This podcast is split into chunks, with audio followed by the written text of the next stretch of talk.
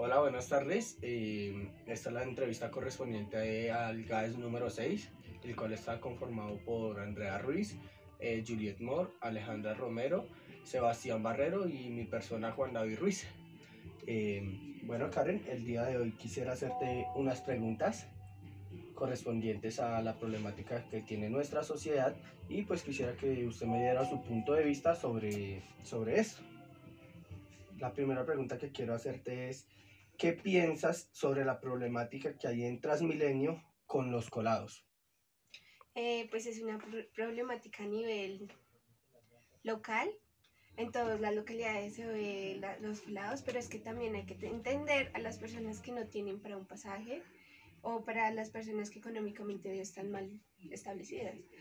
Entonces, pues ellos ven esa Esa necesidad. necesidad de colarse. Pero pues también no, no tiene que ser así, eso es falta de cultura general.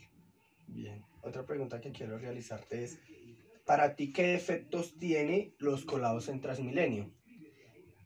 ¿Qué efectos tienen los colados en Transmilenio? ¿Qué efecto tiene para la sociedad? Eh, bueno, el efecto que impacta en la sociedad es la desmotivación de, de las personas que sí pagamos.